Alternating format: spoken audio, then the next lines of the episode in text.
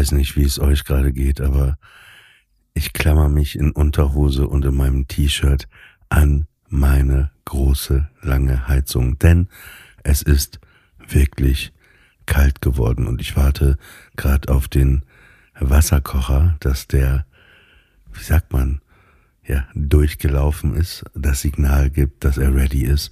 Und dann werde ich mir das heiße Wasser in meine lila Tasse gießen, die ich in Montreux auf dem Jazzfestival vor zwei Jahren gekauft habe und dann einen Beutel Pfefferminztee hineingeben. Äh, man darf nicht zu lange ziehen lassen, habe ich gehört, nur eine oder zwei Minuten, weil sonst ist irgendwie gibt's da wohl so Giftstoffe.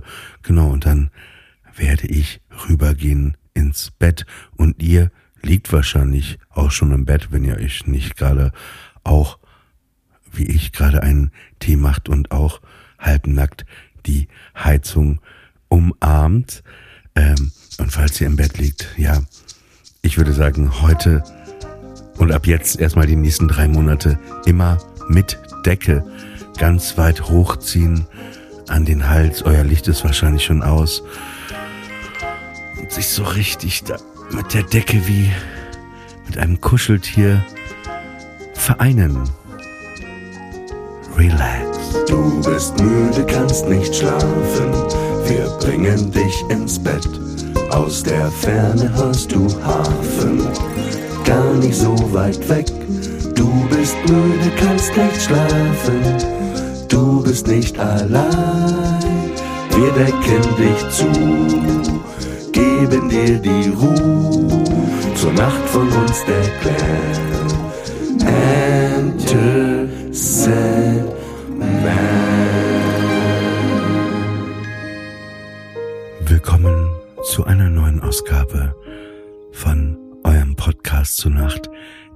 Sandman. Wir wollen euer Kassettenrekorder ganz nah an euren Öhrchen sein. Wir wollen euch zudecken, euch einen Kuss auf die Stirn geben und ihr wisst, ich bin nie alleine hier. Nein, wir sind eine Crew. Hannah Marail ist heute nicht da, erst wieder in zwei Wochen. Anna Dushime ist heute auch nicht da, erst nächste Woche wieder. Und heute, ihr dürft einmal raten, wer sie ist. Ich habe ein Lied für sie komponiert, was ich schon in den 80er Jahren aufgenommen habe, einen Schlagersong. Ich werde ihn jetzt für euch anstimmen. Samira, geboren um Liebe zu geben. Hi Oliver, grüß dich. Ein sehr guter Song. Sehr, sehr guter Song. Ich finde, du solltest den irgendwann auch nochmal aufnehmen. Ich sehe dich auch in so einer Schlagershow mit Florian Silbereisen oder Beatrice Egli heißt sie, glaube ich. Oder mhm. bei, ähm, wie heißt denn dieser andere Vogel, der früher in dieser äh, RTL 2 Casting Show Boyband war?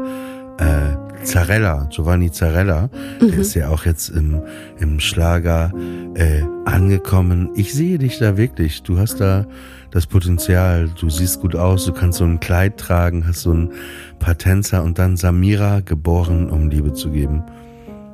Ich finde, es war auch gut in deinem Leben, einfach mal so einen Cut mit diesem ganzen Journalismus, mit diesen ganzen Kolumnen, mit diesem ganzen Podcast zu machen. Einfach zu sagen, in dieser wirklich äh, Welt, die komplett außer Kontrolle geraten ist, in den Schlager zu flüchten, in die heile Welt. Das würde mir tatsächlich zusagen und ich fand eine interessante Situation, wo ich wirklich darüber nachgedacht habe, ob ich nicht wirklich in diese Welt eintauchen sollte, als bei Deutschland sucht den Superstar der Song Tausend Tränen tief von Jochen Distelmeier von einer der Kandidatinnen dort performt wurde. So mit Windmaschine und die hatte so ein langes, weißes, wallendes Kleid an. Und äh, der Song hat ja ein bisschen was George Michael-haft. Das ist eine Ballade. Bisschen. Und sie hat den Song gesungen und es war interessant, weil sowohl die Juroren, die einfach Jochen Distelmeier nicht kannten und den Originalsong auch nicht kannten, sagten, ja, du hast das, also am Ende, ne, bei der Bewertung nach der Performance. Ja, du hast das ganz gut gesungen, ganz gut performt, ne? Und äh, das war, genau, Dieter Bohlen, aber die anderen Jurorinnen meinten dann, das war super schön gesungen, aber es hatte auch so ein bisschen was von so einer Wellness-Atmosphäre. Und das war, glaube ich, wirklich so the moment of truth in dieser DSDS-Sendung. Plötzlich, dass so ein schöner Song wie Tausend Tränen tief von Jochen Dieselmeier auf RTL bei Deutschland sucht den Superstar vor Menschen performt wurde, die beides nicht kannten und einfach das Gefühl hatten, uh, das war so ein ganz angenehmer Wellness-Song. Das hat mir richtig gut gefallen. Das hat mich richtig so in eine entspannte, tiefen, entspannte Stimmung gebracht. Und da dachte ich, da will ich jetzt auch sein. Da würde ich jetzt auch gerne entweder Jurorin sein oder performende Künstlerin. Ja, aber das ist ja eh die große äh, Frage, die mich gerade auch äh, in der Vorbereitung auf etwas Berufliches beschäftigt. Äh, was ist denn überhaupt Schlager und wo ist der, der Unterschied zwischen Schlager und Pop? Ja, was würdest du denn sagen? Ich würde sagen, es gibt keinen. Das heißt, jeder deutschsprachige Popsong ist für dich auch ein deutscher Schlager und jeder deutsche Schlager ist für dich auch ein deutschsprachiger Popsong? Ich lehne mich jetzt sehr weit aus dem Fenster. Am Ende ja. Mhm. Und wo machst du den Unterschied zwischen Schlager und Pop und Chanson? Naja, Chanson ist für mich nochmal was sehr, so, da, da schwirren sehr viele Emotionen, sehr starke, richtige, tiefe, aufrichtige Gefühle, auch oft, oft negative, irgendwie wie mit. Das Klavier ist oft auch, finde ich, und die Streicher so, so ein Teil des Chanson und ich, ich finde, Pop und so Schlager, das ist eher so eine, so, es ist eine eingängige Melodie und so die Simplifizierung der Emotionen, würde ich sagen, in Form von Text. Mhm. Und ich finde, wenn du eben so, ähm, wenn du jetzt zum Beispiel Michael Bolton nimmst, dieses Lied How am I supposed to live without you? Das ist ja auch, wie soll ich ohne dich leben? Das, also eigentlich ist das dann ja auch Schlager, aber es wird ja, es läuft ja unter Pop. Weißt du, was ich meine? Mhm, mhm. Interessant. Für mich war der Unterschied immer zwischen Schlager und Pop, dass der Schlager reingewaschen ist von jeder Form von Sexualität expliziter Natur, Gewalt, Brutalität und tiefen Themen in dem Sinne wie ähm, emotional aufreibende Themen, wie das ähm, zum Beispiel, wenn jemand stirbt oder ähm, das zurückgelassen werden. Und ich diese Themen sozusagen dem deutschen Pop überlassen hätte und gedacht hätte, dort wird das auf jeden Fall ein bisschen mehr verhandelt als im deutschen Schlager, weil der deutsche Schlager, das war immer mein Eindruck, hat vor allem zum Ziel, eine Flucht aus der Realität anbieten zu können, eine gewisse sich angenehm fühlen lassende Seichtheit und eben nicht in diese Brüche und nicht in diese Abgründe der menschlichen Existenz hinabsteigen zu müssen. Und ich dachte, das wäre im Pop auf jeden Fall ein bisschen mehr zu Hause. Das meinte ich ja eben mit dem Schlager, so Simplifizierung der, der Gefühle. Aber ich finde, wenn man so, so Künstler wie ähm, Andreas Burani oder so Lieder hat, ne, mhm. dann finde ich, ist das auch sehr, sehr simpel und sehr simplifiziert sehr oft. Mhm, mh. also, und da würde ich dann sagen, okay, der Schritt, also wenn man sagen würde, das ist auch Schlager und man will jetzt Pop definieren, würde ich sagen, dann wäre Pop jetzt eher zum Beispiel Herbert Grönemeyer. Mhm. Und warum wäre Herbert Grönemeyer dann kein Schlager in der Definition? Weil der eher ganz tief in ganz vieles irgendwie reingeht. Mhm. Und vielleicht auch nicht immer auf die eingängigsten Melodien, würde ich jetzt so sagen. Ne? Es gibt Und ja, also ich finde, Grönemeyer hat zum Beispiel nicht so viele Lieder, die man im äh, zum Beispiel Bierzelt einfach so mitsingen könnte. Mhm, mh. Weißt du, und wenn du jetzt zum Beispiel so Andreas Burani nimmst, äh, Versimplifizierung der Gefühle und äh, dann zum Beispiel dieses Ein Hoch auf uns, das kannst du ja so, kannst du ja richtig so mitsingen, ne? So. Ja, aber so Mitsing-Songs sind ja auch nicht automatisch Schlager. Also zum Beispiel gibt es ja so Ballermann-Hits oder Après-Ski-Hits. Mhm. Die sind ja auch nochmal eine ganz eigene Kategorie an deutscher Pop. Absolut, aber ich glaube, die sind zum Beispiel aus dem Schlager, ähm, also würde ich jetzt einfach, ich, ich kann es nicht belegen, ne, aber so vom Gefühl her, äh, es geht ja viel um Gefühle, äh, würde ich sagen, ist das Genre auch aus dem Schlager heraus gewachsen. Après-Ski, Hits und äh, Ballermann. Und würdest du sagen, Herbert Grönemeyer schrammt an der Chanson vorbei? Ja, ich würde, ich würde sogar sagen, zum Beispiel das Lied, was er für seine verstorbene äh, Frau äh, geschrieben hat, ne? Das würde ich schon sehr, das würde ich sagen, ist schon sehr nah am Chanson oder vielleicht sogar Chanson. Mhm. Der Weg, genau, so heißt das Lied. Interessant, sehr interessant. Naja, ich finde ich finde es grundsätzlich eben interessant und vielleicht gibt es da auch gar nicht die Antwort äh, eben, ne, was ist jetzt, also es ist, es ist ja eh so gerne, dass man Sachen unterteilt in Schubladen und wenn man dann ja äh, plötzlich merkt man aber, oh, okay, da ist aber was, aber wir haben gar keine Schublade dafür, Beispiel Udo Jürgens, der ja ähm, würde ich sagen, in erster Linie Chansons Chansonnier, gemacht hat, ja. Chansonnier, aber es gab dieses Genre überhaupt nicht in Deutschland. Und deswegen hat man ihn einfach so ja, Schlager, ne? Weil man dann irgendwie so ein, zwei Lieder so von ihm genommen hat, die sehr eingängig waren, wie griechischer Wein oder so, oder äh, aber bitte mit Sahne. Und gerade das ja die Lieder waren von Udo Jürgens, die ja sich kritischer äh, mit dem eigenen Land äh, oder dem eigenen Dasein auseinandergesetzt haben, äh, äh mehr als jede Kabarettsendung, die es in Deutschland gab, quasi, ne? Mhm deswegen würde ich sagen, ja, es ist, es ist interessant, aber ich, ich frage mich wirklich seit Jahren, auch Pop hat ja so eine andere Entwicklung gemacht. Es gibt ja auch Pop und Pop, ne? Dann hast du natürlich Nina Chuba zum Beispiel und das würde ich sagen, würde ich jetzt praktisch als klassischen Pop eher so, so definieren, ne?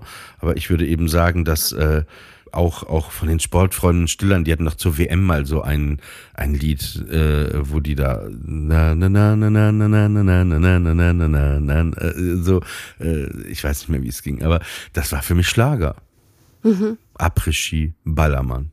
Das ist interessant. Es gab mal, ich weiß nicht, wer das gesagt hat, aber ein schöner Satz über die Texte. Du hast eben gerade von der Versimplifizierung gesprochen über ein bisschen diese Banalität, die Trivialität der Texte, wo gesagt wurde, dass im Grunde Schlager Texte sind, die nur gesungen werden können, weil sie zu dumm sind, um gesprochen zu werden. Und das fand ich einen interessanten Gedanken und ich glaube, das meint es tatsächlich als Würdigung. Also die Einfachheit der Texte bedingt, dass du sie eigentlich nur singen kannst, weil wenn du sie aussprechen würdest, so zum Beispiel, wir sind 80 Millionen und du sagst es nur als Satz oder einfach das Wort wir ohne Kontext, dann wirkt das im ersten Moment einfach sehr profan und so ein bisschen banal. Und ich glaube, durch die Musik gewinnt es dann eben diese Aura.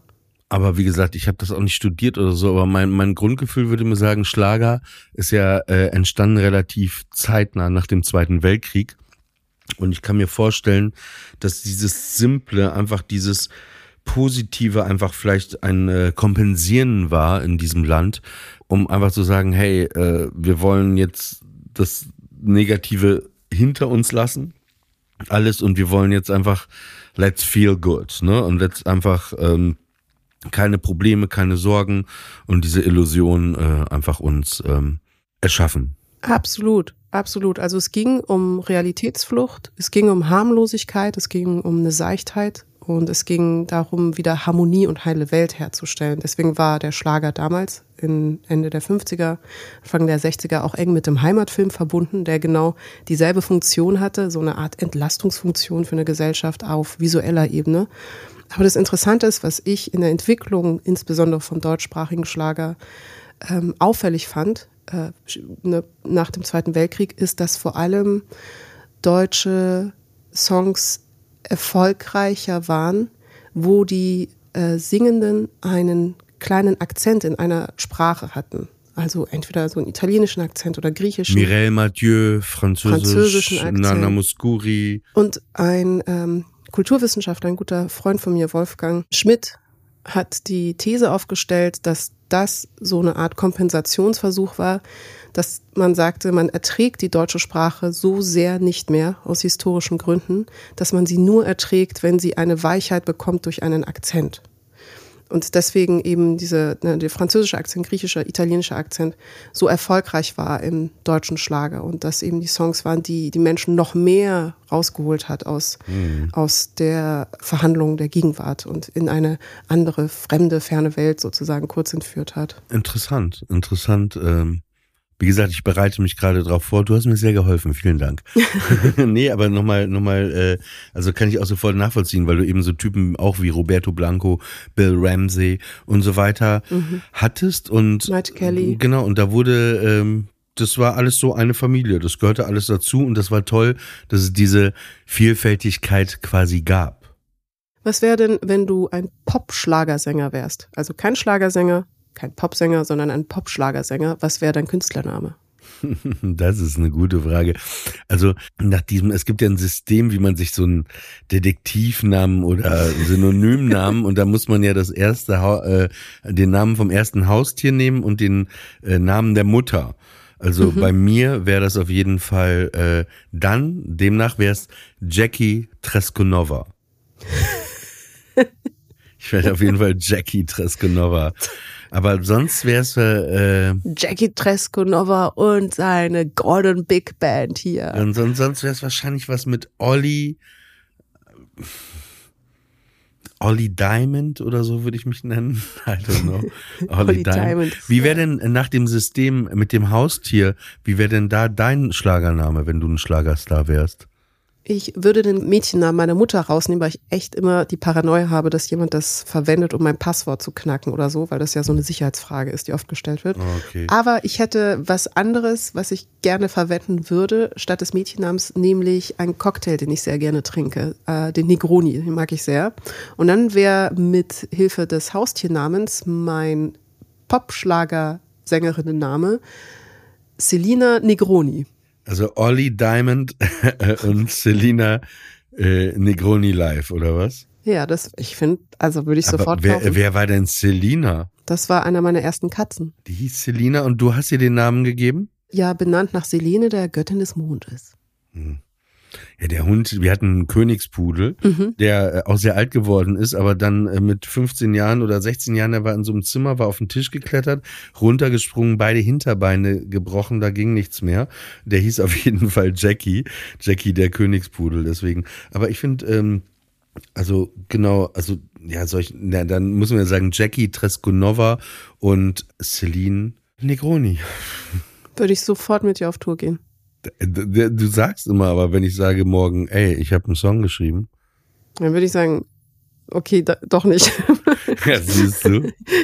Ja, aber ich hatte ja, ich habe ja eh, eh, eh den Plan, dass ähm, wenn ich mal äh, äh, noch ein Album aufnehme und dann auf Tour gehen würde live, dass du und unsere gemeinsame beste Freundin aus München ihr die Background-Sängerinnen wärt. Das wäre richtig cool und weißt du, wen wir noch ins Boot holen müssten? Absolut und unbedingt. Laura Karasek. Die singt auch gerne, ne? Aber das Problem Total. ist, die kann nur Hildegard Knef singen. Perfekt, ja. super. Christiane und ich sind Background-Sängerin. Da müssen wir noch Charles Schumann nehmen. Ich finde, in seinem Bordeaux-roten Kordanzug mit dieser Schlaghose wäre das auch ein super Ansager immer, finde ich so. Der erstmal so fünf Minuten auf die Bühne kommt und die Leute ein bisschen anheizt, bei ihm wahrscheinlich auch beleidigen und uns dann ansagt. Finde ich schön, macht er zwischen den Songs immer so eine kleine japanische Teezeremonie für alle. Mhm. Würde ich sofort unterschreiben. Ja. Sag mal, was findest du, wenn wir übers Schlafen gehen reden? Und manchmal kann man ja nicht so richtig schlafen und es gibt ja Leute, die hören so einen Podcast zur Nacht, im besten Fall unseren. Ähm, welche Filme würdest du zum Einschlafen empfehlen? Ich bin dafür nicht repräsentativ, weil ich auch Gruselfilme zum Einschlafen oh schaue. Oh Gott, ja, deswegen, oh also bitte nicht auf meine Tipps hören. Äh, aber der letzte Film, bei dem ich wirklich gut eingeschlafen bin, war der Film Mr. Rogers, wo Tom Hanks die Hauptrolle gespielt hat. Und er hat die Geschichte, oder es ist eigentlich eine Art, eine Mischung aus Biopic und einem wunderschönen äh, künstlerischen Nacherzählung. Okay. Es basiert auf einem Artikel von The Esquire, wo es um den äh, Moderator Mr. Rogers geht, der eine Kindersendung ganz lange hatte im amerikanischen Fernsehen, die sehr innovativ und sehr liebevoll und klug war. Und es war sowas wie Sesamstraße, nur mit weniger Puppen und es ging eigentlich um. Mit Menschen mit Menschen. Es gab auch Puppen, ja, aber es gab Menschen. ja, ja, also mit sehr vielen Menschen und auch zwischenmenschlichen, ne? Genau. Und was Fred Rogers im Kontext dieser Kindersendung wichtig war, war eine Herzensbildung anzubieten. Also Kindern zu zeigen, was es bedeutet, Freundschaften zu pflegen, ähm, in einer Nachbarschaft zu leben, zusammenzuhalten, sich zu unterstützen, sich zu helfen und zu lieben Also im Grunde ging es wirklich in der Sendung darum zu vermitteln, wie Menschen einfach mehr Nächstenliebe entwickeln können. Und das war so eine schöne, wundervolle Sendung. Es gibt noch Ausschnitte auf YouTube, man kann sie nachschauen. Und wie gesagt, es gibt diesen fantastischen Film, der wunderbare Mr. Rogers. Und Tom Hanks spielt Fred Rogers einfach so herausragend gut und berührend. Und das ist ein Film, der mich sehr bewegt hat, auf vielen Ebenen berührt hat. Und also auch, das klingt so banal, aber auch medienhistorisch, der Umstand, dass es diese Sendung gab, wo zum Beispiel ganz wichtig, auch wirklich wichtig in der Mediengeschichte, zum ersten Mal ein afroamerikanischer Polizist im Fernsehen zu sehen war. Und es gibt so eine sehr emblematische Szene, die eben Tom Hanks dann auch nachstellt, die es natürlich auch in Wirklichkeit gab. Äh, Fred Rogers hat so einen kleinen Mini-Swimmingpool aufgebaut, ne, diese, diese kleinen, diese Planschbecken so aufblasbar und ähm, badet seine Füße im Wasser und er bittet dann den afroamerikanischen Polizisten, der zuständig ist für den Schutz dieser Nachbarschaft, weil es wird ihm äh, erzählt, ähm, dass es diesen Kosmos dieser Nachbarschaft gibt um diese Sendung herum und zum Beispiel ist ein Song, der sehr wichtig ist, Do You Want to Be My Neighbor? Und er kommt dann vorbei nach seiner Überprüfung, dass alles okay ist, dass allen gut geht. Und Fred Rogers lädt ihn ein, einfach sich zu ihm zu setzen und auch mal die Füße ins Wasser zu tun, so nach einem harten Tag. Und dann sitzen beide da, der afroamerikanische Polizist und Fred Rogers, und haben beide die Füße im Wasser. Und das ist deshalb so eine extrem wichtige visuelle Aufarbeitung dessen, was es vorher an Gewalt gegenüber AfroamerikanerInnen in den USA gab während der Segregation, weil schwarze und weiße Menschen sich nicht denselben Pool beispielsweise teilen durften. Also buchstäblich nicht dasselbe Wasser benutzen durften. Das war eben Teil der Segregationszeit und dass die da saßen und einfach ganz unbekümmert und ohne irgendeine Form von Friktion oder von Problematik in dem Moment von Konflikt einfach da saßen und alles gut war, das war ein extrem wichtiges visuelles Bild. Und deswegen ist die Sendung eben von Fred Rogers so eine wichtige und äh, progressive gewesen. Und dass Tom Hanks das Ganze eben aufgearbeitet hat in dem Film, fand ich wiederum sehr, sehr wichtig. Und das ist ein Film, nur nach, weil du nach Filmen gefragt hast, wo man gut einschlafen kann, den ich jedem empfehlen könnte, kurz vorm Einschlafen anzuschauen. Das äh, kann ich gut nachvollziehen. Ich würde da noch einen Film mit reinpacken. Ich habe ihn das letzte Mal, glaube ich, vor 30 Jahren gesehen, aber er erinnert mich auch ein bisschen an Mr. Rogers und zwar äh, Robin Williams in Mrs. Doubtfire. Oh no, ja, das ist natürlich auch so total süßer Film, ja. Weil ich glaube auch, soweit ich mich erinnere, dass Robin Williams auch eine Kindersendung moderiert hat, oder? Er hat eine Kindersendung moderiert und dann sollte Mrs. Doubtfire die neue Figur werden, die diese fiktive Sendung moderiert in dem Film. Ja, ich, das ist auf jeden Fall, ich finde eh Robin Williams, äh, ich glaube viele, viele Filme, ich finde Robin Williams äh, hatte, der hatte irgendwie sowas sehr Beruhigendes, finde ich auch. Das ist so eine Figur, wenn der irgendwo war, dann auch äh, Goodwill Hunting oder so, äh, Club der Toten Dichter, ich finde, er war immer so eine, wenn er da war, war so, ach, alles ist in Ordnung. Ja. Alles ist, alles, alles ist, äh, ist gut. Auf jeden Fall kein aufwühlender Typ, ne? Also nicht so, so Horror. Und natürlich nicht sehr originell für diejenigen, die auch äh, Friendly Fire hören. Natürlich immer wieder auch Ratatouille, ne? Ja. Kann man immer gut zu, zu einschlafen. Aber ich wollte dich noch etwas fragen, weil wir waren ja heute äh, gemeinsam Mittagessen und da hatte ich das, glaube ich, ganz kurz schon erwähnt. Ähm, also ich sag mal so, die Welt ist gerade, also die ist halt immer schon wir, aber ich finde so nach, nach Corona und, und jetzt gerade viele Kriege, äh, die Leute drehen durch und so. Und ich finde, manchmal ist das schwer, wenn man so viel Input hat, auch wenn man sein Handy den ganzen Tag, wenn man so beballert wird, Fernsehen, Menschen, Meinungen. Und das ist manchmal so, gerade wenn man vielleicht auch alleine ist und, und nicht mit äh, jemandem zusammenlebt, mit dem man vielleicht nochmal so sich hinsetzen kann oder wenn es auch spät ist, dass man vielleicht manchmal gar nicht mehr so telefonieren kann, wollte ich dich fragen, ob du vielleicht so eine so einen Tipp hast oder so, ähm, wenn wenn wenn man wirklich schlafen möchte, aber alles irgendwie so so richtig zu viel ist, ne? Ob du da irgendwie ähm, ja vielleicht einen Kniff, irgendwie einen Trick hast. Mm, ja, Und dazu würde ich noch einen Schritt kurz zurückgehen, um den Trick und den Kniff zu erklären und um zu erklären, warum und wie er funktioniert. Weil das Problem ist, warum wir manchmal das Gefühl haben einer Überdosis Gegenwart, ist ja, dass wir so viele Eindrücke haben, Informationen, Informationen, die uns bewegen, die uns belasten, die uns auch in innere Dissonanzen manchmal bringen, weil wir nicht wissen, wie wir uns zur Wirklichkeit gerade verhalten sollen. Was ist unsere Position? Was ist unsere Meinung dazu? Das ist schon ein Faktor, der tatsächlich auch physisch also nicht nur emotional, sondern physisch auszehrend ist, weil der Körper eben versucht, eine Eindeutigkeit herzustellen, die die Wirklichkeit gerade gar nicht so erlaubt. Und das führt dazu, dass man einerseits müde ist, erschöpft und gleichzeitig vor Müdigkeit fast nicht einschlafen kann, also weil alles immer noch im Gehirn rattert und arbeitet. Und ein Grund dafür ist einerseits unsere intensivere Medienrezeption in Zeiten der Aufruhr, also wir haben gerade viele Krisen, wir haben eine Multikrisengegenwart und das führt dazu, dass wir natürlich mehr Medien rezipieren und mehr Inhalte versuchen aufzunehmen, um eben aufgrund der Illusion, die wir haben, dass wenn wir mehr Informationen haben, wir dann vielleicht eine größere Eindeutigkeit hinkriegen, ähm, wir zumindest die inneren Fragen so für uns lösen können, dass wir dann in Ruhe einschlafen können.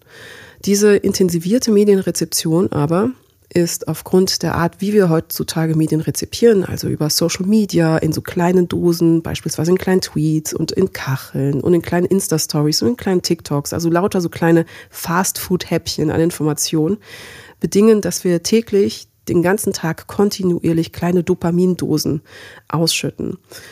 Und diese kleinen Dopamindosen führen wiederum dazu, dass wir, wenn wir dann merken, oh, das klingt jetzt wieder ab, noch mehr Dopamin Ausschüttungen triggern möchten und deswegen weiter diese kleinen Häppchen rezipieren. Und bei manchen führt das beispielsweise zu einer Art Doomscrolling. Das heißt, etwas ist krasses passiert in der Welt und man geht dann durch die Timeline und will Input, Input, Input, Input und weitere Informationen, weitere Informationen.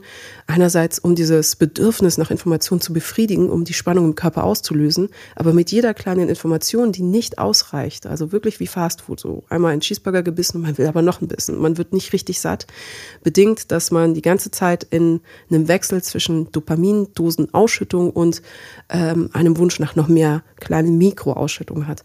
Und das ist auf Dauer tatsächlich in der Geballtheit, also über einen Tag verteilt, wirklich anstrengend.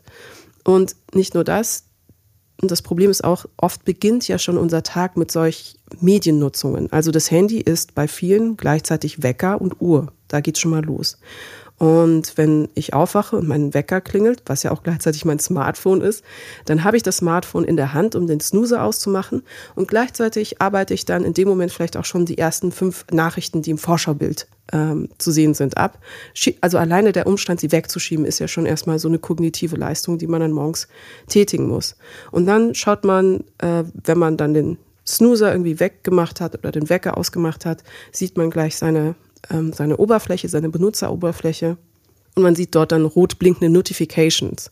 Mhm. Die sagen hier äh, zwölf ungelesene E-Mails, ja. da 33 ungelesene WhatsApp-Nachrichten und so weiter. Und auch das macht schon mit dem Kopf etwas. Der Kopf denkt so. Auf jeden Fall, auf jeden Fall, das ist, Entschuldigung, dass ich kurz ja. unterbreche, aber das ist ja für mich auch eine klare Sache. Ne? Wenn man das schreibt, wenn man das könnte für die digitale Hygiene, sage ich jetzt mal so, wenn man es schaffen könnte, finde ich, dass man sagt, hey, ich habe einen richtigen Wecker, ja, so mhm. im, im, Schlafzimmer. Und ich schaffe es wirklich, mein Laptop, mein, mein Pad und mein, mein, mein, ähm, mein Telefon nicht mit in den Schlafraum zu nehmen, ist das erstmal gut. Was ich glaube ich auch noch gut finde, ist, wenn du gar nichts an Metall in deinem Schlafzimmer hast, also dein Bett aus Holz ist und so, dass du da vielleicht auch jetzt keine Strahlung hast. Also ich glaube grundsätzlich, das ist erstmal finde ich eine, eine, eine klare Sache, dass wenn man das, das Handy erstmal weglegt, dass dann erstmal mehr Ruhe ist. Aber die Frage ist ja, in dem Moment, wo du es weglegst, hast du ja trotzdem noch diese, diese Sachen, die in dir arbeiten. Weißt du, was ich meine? Und dann, klar, dann könnte man natürlich sagen, okay, ähm, ich trinke Tee. Oder klar, äh, manchmal ist es ja auch, auch, auch wenn man Sport macht, das hilft ja manchmal, sich auszupowern, ne, dass man irgendwie in so ein Müdigkeitsding kommt. Aber man hat natürlich oft auch wahrscheinlich keine Lust, dann abends um 11 Uhr irgendwie äh, noch irgendwelche so Übungen zu machen. Deswegen ist die Frage, gibt es irgendwas, was man machen kann, was einen jetzt nicht dazu bringt, dass man nochmal durch den Regen joggen muss? Mhm. Um 11 Uhr abends. Genau. Ich glaube, man muss einerseits seine Routinen ein bisschen hacken, aber auch die Art, wie uns Medien präsentiert werden, hacken, weil sie sind darauf ausgelegt, diesen Wunsch nach Stimuli also so gut es möglich ist, zu monetarisieren und zu unseren Ungunsten auszunutzen. Wenn es ein Ziel gibt, was soziale Netzwerke haben, ist es, uns möglichst viel in diesen Netzwerken drin zu halten und uns möglichst viel dort zu beschäftigen. Das bedingt also die Gamifizierung der Benutzeroberflächen einerseits und andererseits dieses Herstellen dieser permanenten Spannung, dass man die ganze Zeit gucken will, was gibt's da noch für Informationen, kriege ich noch mehr Informationen, was ist da los, oh, da gibt's einen Streit. Und so Sachen wie negative Gefühle, Konflikte holen uns viel mehr in die Netzwerke rein als beispielsweise positive Sachen oder Sachen, die uns Harmonie bieten, die uns beruhigen, die unser Herz beruhigen. So, das heißt, die Form in sich ist schon bei Design so angelegt, uns in eine permanente Unruhe zu versetzen, weil die permanente Unruhe bedingt, dass wir uns dort aufhalten und das dort aufhalten ist das, was soziale Netzwerke haben möchten, weil das ihre ökonomische Grundlage ist. Und wir müssen dieses System insofern hacken, beispielsweise, und ich weiß, das klingt sehr profan, aber probiert es einmal aus und ihr werdet erstaunt sein, wie gut das funktioniert manchmal. An Tagen, wo ihr das Gefühl habt, ihr könnt das Handy nicht weglegen oder ihr könnt auch nicht eine innere Ruhe findet, weil ihr die ganze Zeit irgendwie eine Spannung habt, die euch denken lässt, so was ist da los im Internet? Muss ich jetzt mein Handy in die Hand nehmen? Muss ich nachschauen? Äh, ist alles monochron zu machen. Also die Farben rauszunehmen aus dem System, das kann man in den Einstellungen und dann ist alles schwarz-weiß. Und in dem Moment, wo plötzlich diese visuellen Stimuli fehlen, einfach diese roten Notifications plötzlich abwesend sind. Einfach plötzlich das rote Logo von YouTube nicht mehr als solches zu sehen ist oder das pinke Logo von Instagram ja. nicht mehr, ist, ist für das Gehirn so langweilig, dass es nicht den Drang hat, da immer hingehen zu wollen und zu schauen, was da los ist. Aber es ist lustig, dann ist es ja quasi wie eine, wie eine Todesanzeige. Dein Handy ist dann plötzlich mehr tot quasi, weil es ja schwarz-weiß ist, ne, von der Ästhetik. Ich hätte jetzt gesagt, neorealistisches italienisches Kino der 60er Jahre aber okay, Todesanzeige nehme ich auch hin als äh, Referenz. Äh, Entschuldigung, dass ich da nochmal reingrätsche, aber das ist ja, also ich finde ich eine sehr, sehr klar, also das ist erstmal gut mit den Farben rausdrehen, aber grundsätzlich mehr drauf zu achten, ne, wie viel bin ich im Netz und so. Aber nochmal, wenn, wenn man es aber nicht geschafft hat und dann plötzlich da sitzt, dann bringt es ja einem nicht mehr Ruhe, indem man jetzt so die Farben rausdreht. Was kann einem wirklich dann helfen? Weil ich würde zum Beispiel sagen, wenn es wirklich so ist, dass man wirklich nicht einschlafen kann und, und man kann auch wirklich nichts machen und man tappert in seiner Wohnung äh, rum.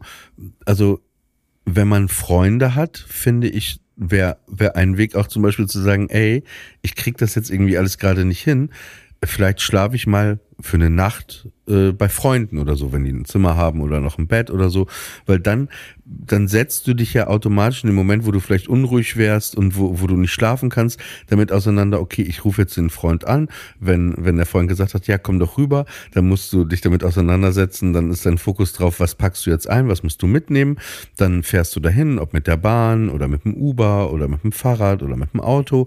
Und dann kommst du da halt an. Und dann äh, Im besten Fall ist er ja noch wach, der Freund, und dann kannst du ja auch vielleicht mit dem irgendwie einfach noch über das reden, was dich beschäftigt. Und, und dann findest du vielleicht da dann in den Schlaf. Aber natürlich kann man das auch abkürzen. Man kann ja auch sagen, so wie wir gerade sprechen, ne, dass man, dass man plötzlich sich nicht mehr alleine lässt mit der Unruhe, sondern dass man dann einen Freund oder eine Freundin anruft. Absolut, natürlich. Also in Zeiten großer Sorge und großer Schwermut und wenn eben das Herz rast, ist nichts so tröstlich und hilfreich wie ein Rückhalt in Form von Peer Groups, einem Netzwerk aus Freunden und Familie, die einem helfen, durch diese Zeit zu kommen und sei es eben nur durch Kommunikation, Interaktion, durch Beieinandersein, durch sich einfach in den Arm nehmen, durch einfach füreinander da sind, sein. Das absolut. Deswegen, klar, also wenn wirklich die, die Unruhe, die innere Unruhe so groß ist und auch die Unmöglichkeit, das mit sich ganz alleine verhandeln zu können, und man muss es ja auch nicht alleine mit sich verhandeln, dann unbedingt den besten Freund, die beste Freundin anrufen und fragen, hey, kann ich bei dir schlafen? Hast du Lust bei mir zu schlafen? Können wir vielleicht noch eine Stunde telefonieren oder zoomen? Ähm, können wir zusammen was schauen? Können wir synchronisiert irgendwie gemeinsam vielleicht eine Serie gucken? Du vielleicht auf der anderen Seite der Leitung? Können wir zusammen vielleicht ein Essen bestellen und wir essen es dann? Und das ist natürlich das schönste Geschenk, das man haben kann und auch irgendwie die schönste Sicherheit, wenn man weiß, dass man dieses Kissen aus Freundschaft, ähm, dieses Sicherheitsnetz aus Freundschaft hat. Genau, und es gibt, aber das muss man auch sagen, es gibt ja Leute, die haben das teilweise nicht. Und ne, da gibt es aber auch was. Es gibt halt wirklich, äh, wenn ihr auch mal ins Netz gibt, es gibt viele, so wenn es richtig schlimm sein sollte, man kann nicht schlafen, gibt es ja auch Krisenhotlines, ne, wo man wirklich anonym auch anrufen kann und wo man auch mit Menschen, also wir reden ja vom Extremfall, reden könnte. Wir verlinken in den Show Notes nochmal alle Sorgentelefonnummern, die es gibt, Telefonnummern, an die ihr euch mhm. wenden könnt und äh, Webseiten, die weitere Informationen enthalten, falls ihr jemanden sucht zum Sprechen, falls ihr jemanden braucht, der euch ähm, ein Ohr schenkt. Und die sind also, also in gerade solchen Zeiten unbezahlbar. Absolut. Jetzt sind wir schon am Ende angekommen. Und wir hoffen aber, wenn ihr nicht schlafen könnt, dass wir vielleicht ein, einen Teil irgendwie auch, das ist ja auch so die Idee von diesem Podcast, dazu beitragen können, dass ähm, ja ihr besser einschlaft. Und ähm, genau, ich darf ich einen Vorschlag machen, was wir zählen, oder hast du schon was? Äh ich habe einen experimentellen Vorschlag. Okay. Du zählst Celina Negronis und ich zähle Ollie Diamonds. Abwechselnd. Okay. Ich, ich sag dir, was mein Vorschlag gewesen wäre, aber wir machen deins. Aber meins äh, wäre, ich hätte jetzt Fastfood-Häppchen an Informationen gezählt. Aber ich, wir, wir machen das so, wie du vorgeschlagen hast. okay. Also, ähm, wir wünschen euch eine gurusame, eine, eine ruhige Nacht, einen guten Schlaf und, und ein schönes Aufstehen. Und äh, das wünsche ich dir auch eine gute Nacht und wir fangen, fangen jetzt, äh, wir fangen jetzt an zu zählen. Okay. Eine Celine Negroni. Zwei Olli Diamonds. Drei Celine Negronis. Vier Olli Diamonds. Fünf Celine Negronis. 6. Olli Diamonds. 7. Celine Negronis. 8. Olli Diamonds. 9. Celine Negronis. 10. Olli Diamonds. 11. Celine Negronis. 12. Olli Diamonds. 13. Celine Negronis. 14. Olli Diamonds. 15 Celine Negronis. 16 Olli Diamonds. 17 Celine Negronis.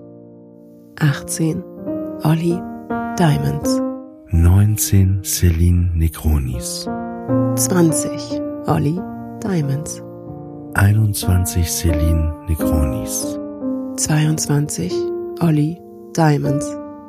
23 Celine Negronis. 24 Olli Diamonds. 25 Celine Negronis. 26 Olli Diamonds. 27 Celine Negronis. 28 Olli Diamonds. 29 Celine Negronis. 30 Olli Diamonds. 31 Celine Negronis. 32 Olli Diamonds. 33 Celine Negronis. 34 Olli Diamonds. 35 Celine Negronis. 36 Olli Diamonds. 37 Celine Negronis. 38 Olli Diamonds. 39 Celine Negronis. 40 Olli Diamonds. 41 Celine Negronis. 42 Olli Diamonds. 43 Celine Negronis. 44 Olli Diamonds.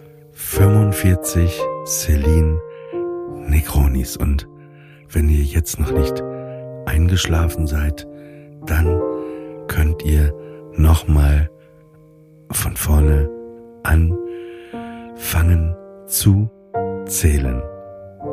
Und für diejenigen, die eben noch wach sind, wünschen wir euch nochmal eine gute Nacht, denn doppelt gemoppelt hält besser. Gute Nacht und gute Nacht, Samira. Gute Nacht, Oliver. Bonne nuit.